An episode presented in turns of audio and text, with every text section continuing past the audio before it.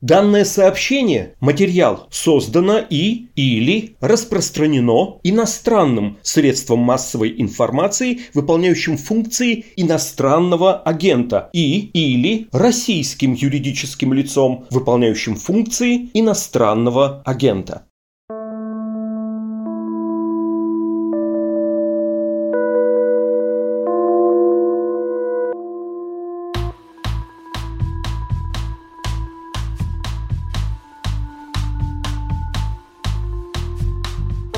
Привет, вы слушаете подкаст «Текст недели» о самых заметных и интересных материалах, выходящих на «Медузе».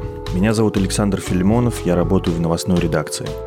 За исключением победы наших киберспортсменов в главном мировом турнире по Dota 2, повестка в России поражает пугающей стабильностью. Стабильно растет число заболевших и умерших от коронавируса, из-за чего уже по всей стране объявлен режим нерабочих дней, а в ряде регионов, в том числе Москве, локальные локдауны – Стабильно преследуют иноагентов и объявляют ими все новых граждан и СМИ. Стабильно выявляют экстремистов. Например, таковыми недавно признали движение «Мужское государство». Стабильно заводят новые громкие уголовные дела. Например, преследование ректора Шанинки Сергея Зуева, подозреваемого в хищениях по делу бывшей замминистра просвещения Марины Раковой. Или очередное политическое дело по статье о склонении к массовым беспорядкам, которые завели аккурат перед выборами в Госдуму. В Москве и нескольких региональных центрах задержаны 11 человек, которые, по версии следствия, причастны к некоему телеграм-каналу под названием «Что делать?». Там якобы вели всякую незаконную агитацию, побуждающую к насильственным действиям. Это если говорить языком пресс-релизов Следственного комитета. Специальный корреспондент «Медузы» Кристина Сафонова поговорила с адвокатами и родственниками задержанных и попыталась выяснить, откуда взялось и как устроено это дело. Узнаем у нее все подробности через минуту. Как подготовиться к кризису, многие примерно представляют. Но куда вкладываться, если делать ставку на то, что все будет круто? Какие сектора, технологии, компании могут оказаться перспективными и принести прибыль? VR, космос, электрический транспорт или солнечная энергетика – Кажется, за всем этим будущее, но и риски для инвесторов также велики. Во всем этом будем разбираться вместе в пятом и, пожалуй, самом позитивном и футуристическом сезоне подкаста «Калькулятор». Меня зовут Назар Щетинин. А меня Андрей Ванин. Полеты в космос здорово. Как это монетизировать? Ты людям-то что рассказываешь на Ютубе? Про ПНБ, там, про дивиденды, про Роскапитал. Да, я смотрю даже сразу видно, что ты мои ролики не смотришь, конечно. Нет, нет, нет, смотрю, смотрю. Даже у меня внутри где-то живет россиянин, который хочет с тобой поспорить. В общем, а мы про мир такой более безопасный, более экологичный. Счастливый. Да. Более счастливый, да. Ты вот считаешь, что все играть будут? Я бы очень хотел так встретить старость. Ну, видимо, так и встретишь. Калькулятор выпускает студия «Техника речи». Слушайте подкаст в любых удобных для вас приложениях. И обязательно подписывайтесь, присылайте нам вопросы и оставляйте отзывы.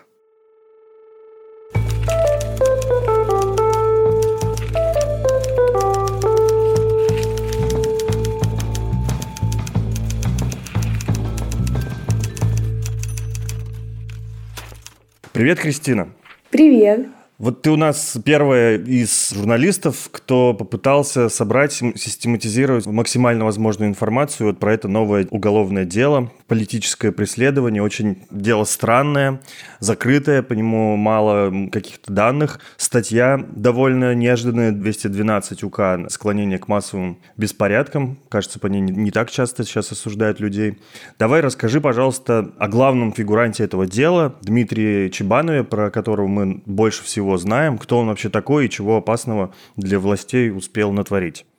Интересно, что ты сказал, что мы больше всего знаем. На самом деле, все, что мы о нем знаем, мы знаем по его соцсетям, к сожалению.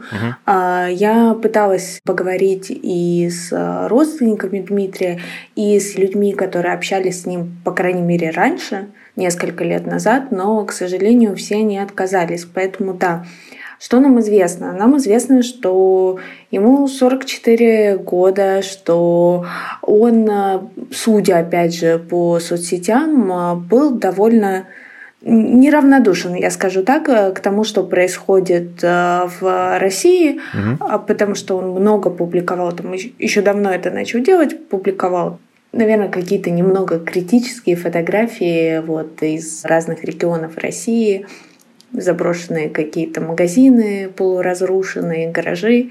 И это все сопровождалось э, ироничным хэштегом «Россия встает с колен». Ага. Но вообще у него интерес, как я поняла, был немного в другую сторону направлен. Он э, какое-то время состоял в сообществе просто бизнес. Это что-то вроде такой криптофинансовой пирамиды. Ну, то есть они э, рассказывали, что разбогатеть может любой, а для этого не нужно ничего особенно делать, нужно вот только рубли перевести в доллары, а доллары в биткоины и как-то вложиться. И у него много таких постов из серии «Я пришел к успеху, придешь и ты, и все будет здорово». А потом, видимо, что-то стало у него не здорово, мы, к сожалению, не знаем, что именно. У него были вот уже в последние годы какие-то интересные посты, когда он ставил над собой эксперименты. Я сейчас уже плохо помню, но там смысл был в том, что он вставал то ли в 5 утра, то ли там какое-то не очень ровное время, и обязательно занимался спортом. Ну, в общем, пытался стать лучше. А, я думаю, многие из нас это пытаются, но, наверное, не так активно, но он прям делал отчет у себя в Инстаграме, что вот я уже какое-то время так живу, и все супер. А потом что-то случилось вообще, и он стал работать, судя по всему, на стройке. Потому что у него много тиктоков, как он в карантин, на вот этих лесах, на высотках что-то рассказывает. Некоторые довольно забавные, кстати. Ну и в целом как я понимаю, он, в принципе, интересовался и какими-то уличными акциями, потому что у него есть фотографии с 2014 года, когда была, например, акция против вмешательства России в дела Украины. У него были фотографии с Марша Немцова, ну еще некоторые. И вот э, как раз, э, я так понимаю, пик его политической активности, он, э, ну, к пику он начал подходить вот прошлым летом, когда началась активная кампания за поправки в Конституцию, он очень резко про это высказывался, а потом стал участвовать в акциях в поддержку Алексея Навального. Угу. И его тут начали уже задерживать и как-то наказывать. И накануне как раз последнего митинга в поддержку Навального а он пожаловался, что на его родственников оказывается какое-то давление, что приходит полиция, ну тоже мы не очень понимаем, какое именно, но как бы о нем спрашивали, им интересовались, явно он как-то отметился. И он параллельно с этим, видимо, создал этот э, телеграм-канал под названием «Что делать?».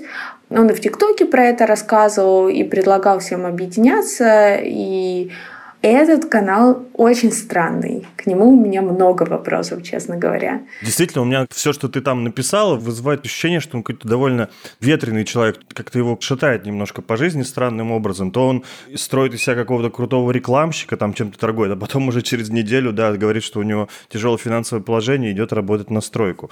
Единственное, что постоянное, да, вот, видимо, такие оппозиционные политические взгляды. Он многим недоволен в стране, как там многие из нас, может быть, и значит, вот пытается наводить какую-то активность. Да, ну, по крайней мере, вот то, что я смогла понять из его соцсетей, он мне показался человеком таким очень увлекающимся и, угу. и стремящимся вот достичь своих целей. Но все-таки чем он опасен? Почему вдруг на него завели уголовное дело? Что не так с этим телеграм-каналом? Что делать? Ой, это очень сложный вопрос, потому что мы говорим про это с юридической точки зрения, с точки зрения российских властей или с точки зрения какой-то человеческой. Да? Это вот непросто, потому что, мне кажется, ответы здесь будут разные. В целом... Ну, это несомненно. Угу. Давай попробуем объяснить, что вменяют ему власти, а потом как угу. бы, что думаем об этом мы. Да, конечно. Да. Его обвиняют в склонении к массовым беспорядкам. Тут еще такая тонкая грань между склонением и призывами. Это еще поди разные статьи да, сейчас, да? Да, да. Призывы это другая часть. У него часть первая прим. 1, точка 1. Вот. Ага. И это жестче, потому что там э, наказание до 10 лет. А за призывы у нас значительно меньше наказывают. И здесь тоже мне, как не юристу, было очень странно и не совсем понятно, как различить склонение и призыв.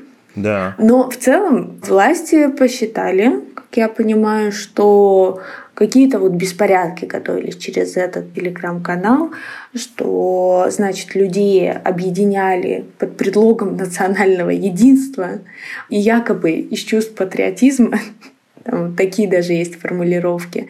И угу. фигуранты дела телеграм-канала «Что делать?», они все осознавая, что будет проблема, они, значит, все равно объединялись и планировали устроить беспорядки, вовлекали в свою деятельность других людей. А тут надо сказать, что вообще из себя представляет этот телеграм-канал на самом деле. Ты правильно сказал, он был вот где-то как раз в феврале создан. Первые публикации в нем, по крайней мере, из тех, что доступны сейчас, они в мае появились. И сначала это было такое очень, ну, во-первых, малочитаемый канал. Было просто крошечное количество подписчиков. Четыре человека. Ну, серьезно. То есть в июне в канале была гордая очень запись о том, что нас здесь 32 человека, а вчера было только 4. Ну, вот нам, нам смешно, как бы, а это массовые беспорядки. Вот. И там что публиковали? В основном репосты были. Как вести себя, если на митинге тебя задержали? Как вести себя, если после митинга к тебе пришли и говорят, а вот мы тебя по камерам вычислили, сейчас э, будем как-то привлекать тебя к ответственности. Ну, в таком духе. А потом mm совершенно внезапно, собственно, после резкого роста подписчиков, 32 человека, там чуть больше стало, появился план то есть там все время писали, что ребята, нам нужно, нужно объединяться, и тогда мы сможем что-то изменить в стране к лучшему. Посыл был такой. И в целом начался рост э, в канале. Да, да, да. Но надо сказать, что он и сейчас э, не супер популярен. В нем меньше 11 тысяч человек. Но все равно прилично. Это уже на массовость тянет. Я думаю, да. Ну, тоже сложный вопрос, что такое массовость.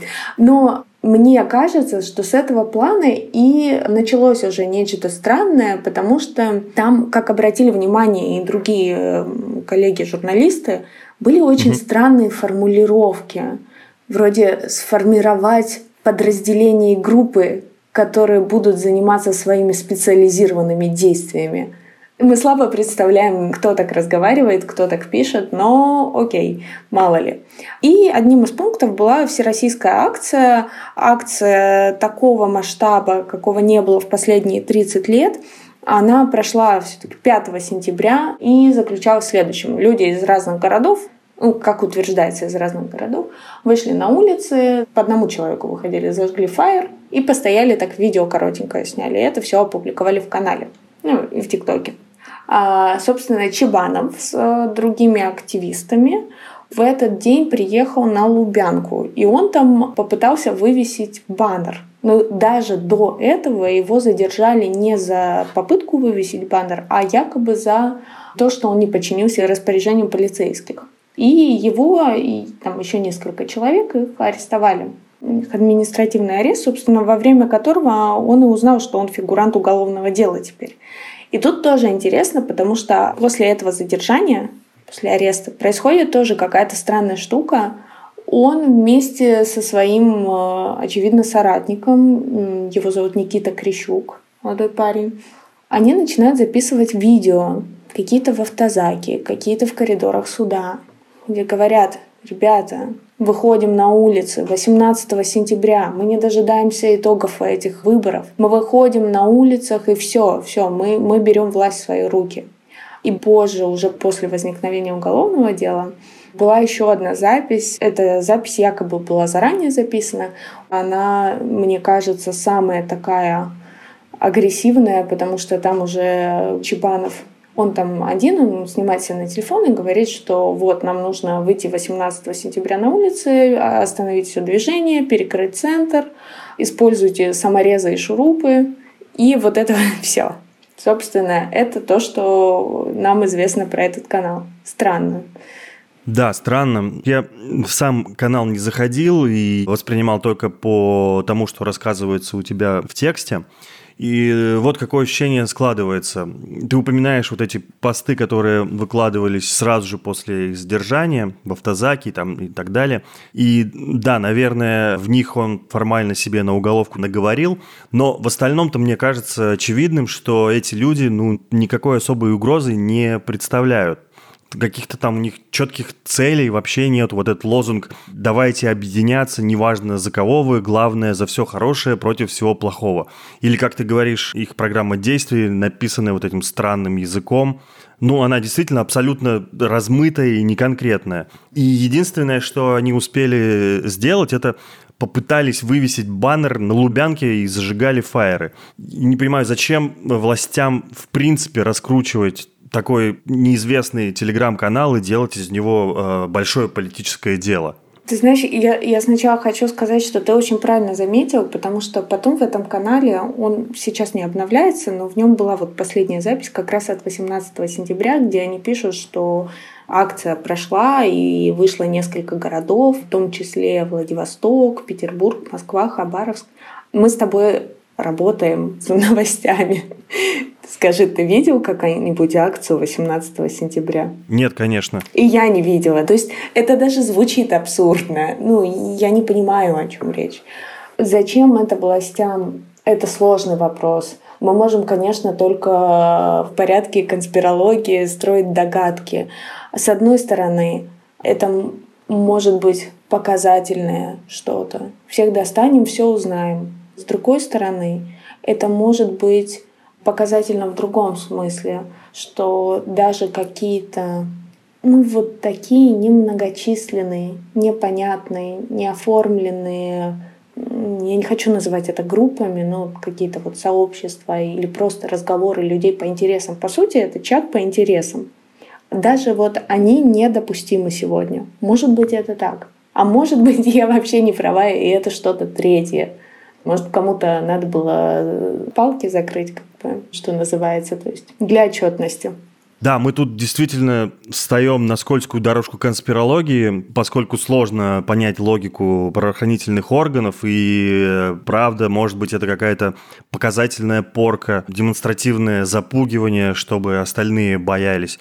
Собственно говоря, у нас за политическую деятельность сейчас некоторые организации объявляют экстремистскими, так почему бы не нарисовать вот такое еще дело о склонении к беспорядкам?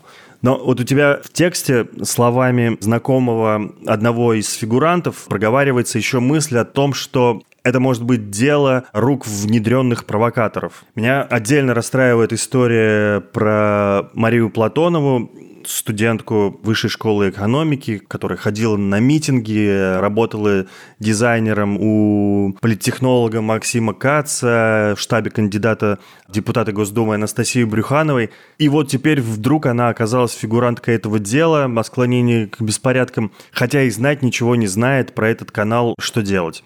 Да, это абсолютно абсурдно. Кстати, мне непонятно было, как э, она попала в это дело, потому что другие фигуранты, их родственники или адвокаты, они как-то вот э, по крайней мере, те, с кем мне удалось поговорить, потому что, к сожалению, удалось не со всеми.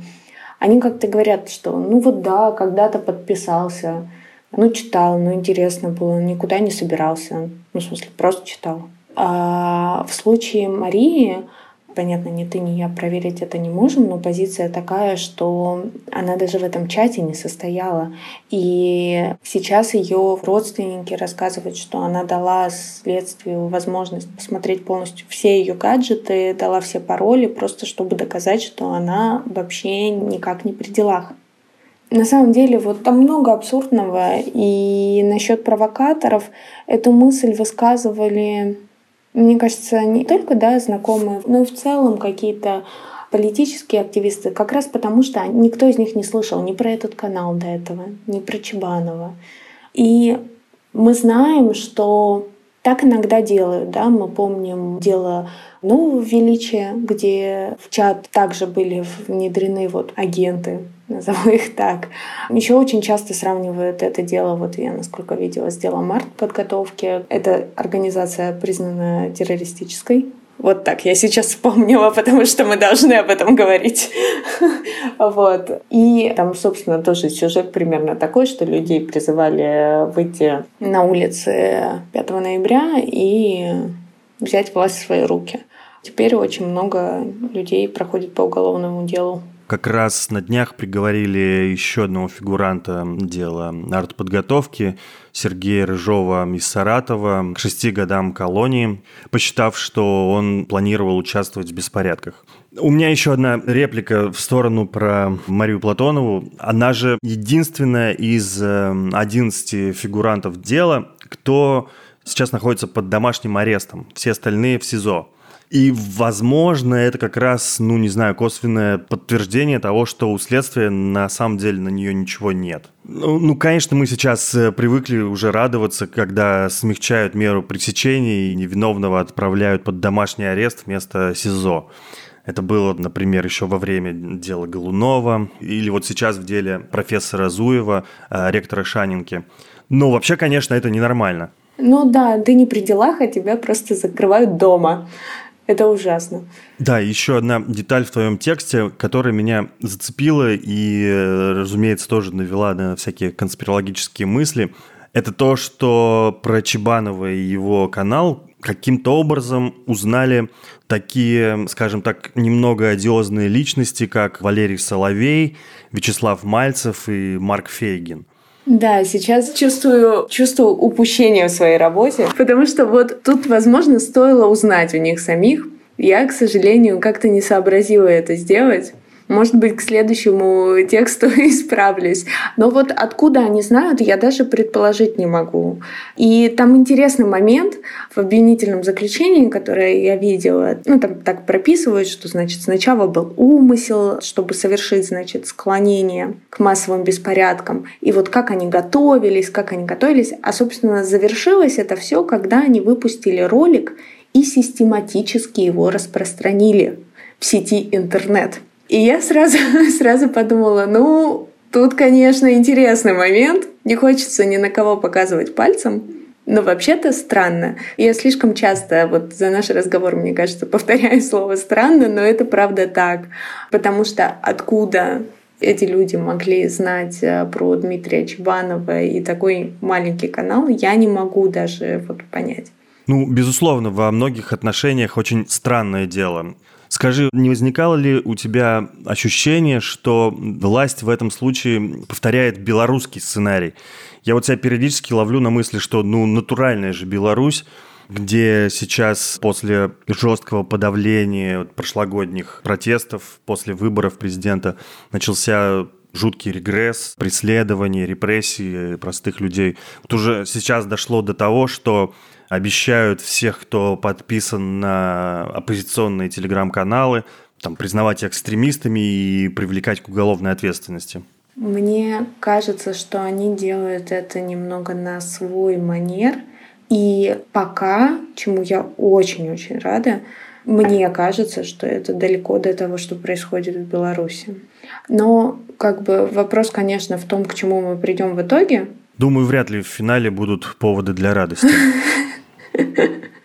Да, я тоже настроена не оптимистично здесь, но, по крайней мере, я не знаю, можно ли так говорить и можно ли этому радоваться. Не, не очень много радости по этому поводу. Но это не резко происходит. Видишь, у нас такое плавное. Вот, вот мы, мы плавненько вот еще дожмем, еще. А теперь к этому телеграмму пойдем, а теперь туда. Есть интересный момент, на самом деле. Я не знаю, может быть, я хочу на него обратить внимание только потому, что это моя большая боль, и, возможно, ее не разделят наши слушатели и читатели. Но вот какой момент. Мы просто начали с тобой как раз про то, что нам известно про Дмитрия Чебанова. И в этом деле я на самом деле впервые столкнулась с тем, как сложно было узнавать какую-либо информацию про само дело из-за того, что почти все адвокаты, которые есть в этом деле, дали подписку о неразглашении. И это такая важная на самом деле штука, потому что мне кажется, что у нас а, все сложнее рассказывать про уголовные дела. В суды сейчас не опускают журналистов. Ковидные ограничения. Нас, да, как бы не хочется здесь комментировать, но да, в этом дело официально. В то же время с адвокатов все чаще берут подписку о неразглашении, если там, не знаю, несколько лет назад многие адвокаты даже о такой практике не слышали, то теперь это просто супер часто. Даже в каких-то негромких делах, не политических, Это стало широко известно после дела Ивана Павлова, который да. защищает э, Ваню Сафронова, и он передал в СМИ некоторые документы по его делу, нарушив подписку. Ну и вот стал э, фигурантом дела, по которому ему грозит лишение адвокатского статуса. Не совсем. Он отказался давать э, эту подписку, за что на него даже жаловались. Минюст жаловался в адвокатскую палату и, кажется, продолжает жаловаться. А потом э, вот как раз его стали преследовать по статье о разглашении данных предварительного следствия. Кстати, из-за этого дела, ты правильно его упомянул, у меня ощущение, что многие адвокаты сейчас просто боятся разговаривать. И у меня ощущение, что все сложнее и сложнее что-то писать про такие дела. И получается, что ну, вот до сих пор по этому делу, например, единственная информация, которая э, официальная, да, это такое коротенькое заявление Следственного комитета о том, что «Привет, мы возбудили уголовное дело». Ну, это печальный прецедент, потому что получается, что мы имеем высказывание только одной стороны процесса, там, в данном случае следствия, собственно, обвинения, и значит, что мы будем воспринимать дело так, как выгодно обвинению. Скажи, вот изучая это дело, какой-то у тебя есть э, прогноз, как оно может дальше развиваться? Какой у него потенциал? Может оно развалится или наоборот расширится какими-то новыми фигурантами?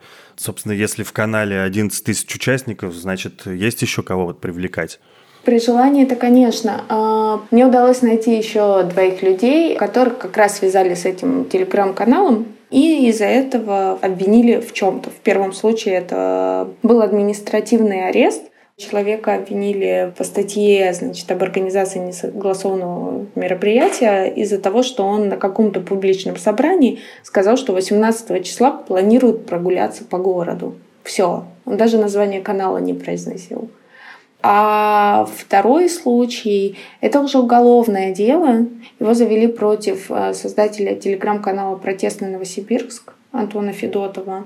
И у него как раз более легкая часть 212 статьи. Третья – это призывы а не склонение. И что, собственно, с ним произошло, насколько я понимаю, он смотрел какой-то YouTube-канал, который называется «Протест Навального». К Навальному не имеет никакого отношения и к его команде тоже. И его удивило, что там рассказывается про акцию 18 сентября. Он сделал скриншот и скинул в свой канал, как теперь рассказывает его мама, с которой я говорила, чтобы просто ну, узнать мнение общества. И все. И вот это расценили как призыв, и, собственно, завели против него уголовное дело, был очень жесткий обыск неприятный. Да, у тебя там рассказывается, как врываются оперативники, всех кладут лицом в пол, а потом спрашивают, а что это у вас дверь не заперта, вдруг бандиты? А им отвечают, вы знаете, мы тут 30 лет живем, и вы первые, кто к нам ворвался. Да, это не только вот в этом случае, но еще у другой родственницы фигуранта другого. У нее такая же ситуация, тоже была не закрыта дверь, поэтому закрывайте ваши двери на всякий случай. Знаешь, пока ты сейчас рассказывал, я заглянул в э, Уголовный кодекс, в статью 212, чтобы уточнить наказание. И там по части первой, которая называется «Склонение к э, беспорядкам», предусмотрено до 10 лет тюрьмы. Угу. А по части третьей, которая призывает, до двух лет тюрьмы. Да. Ну и вот ты рассказываешь, что где-то и всего лишь административкой обошлось. Да. То есть как будто дело сверху сбросили по разным регионам, и теперь каждый упражняется во что гораст. И получается, самые кровожадные следователи у нас в Москве, а в регионах, ну, скажем так, почеловечнее и привлекают по более мягким статьям. Да, ну вот как раз человек, которого административно осудили, он меня и попросил никак не упоминать его имя, именно потому что понял, что, кажется, его пожалели и не хочет проблем. Потому что на месте, может, пожалели, а потом увидят повыше и скажут, а что это вы? Спасибо за внимание. Вы слушали подкаст «Текст недели». Подписывайтесь на нас, мы есть на всех стриминговых сервисах. На этой неделе «Медузе» исполнилось 7 лет, и свой очередной день рождения мы впервые встречаем в статусе иноагента. Если вы хотите помочь нашему изданию, то можете сделать пожертвование разовое или регулярное по адресу support.meduza.io. Также можете посетить наш магаз, где есть иноагентский мерч от наших партнеров – Часть выручки от каждой покупки передается Медузе. Я с вами прощаюсь до следующей недели. Услышимся. Пока.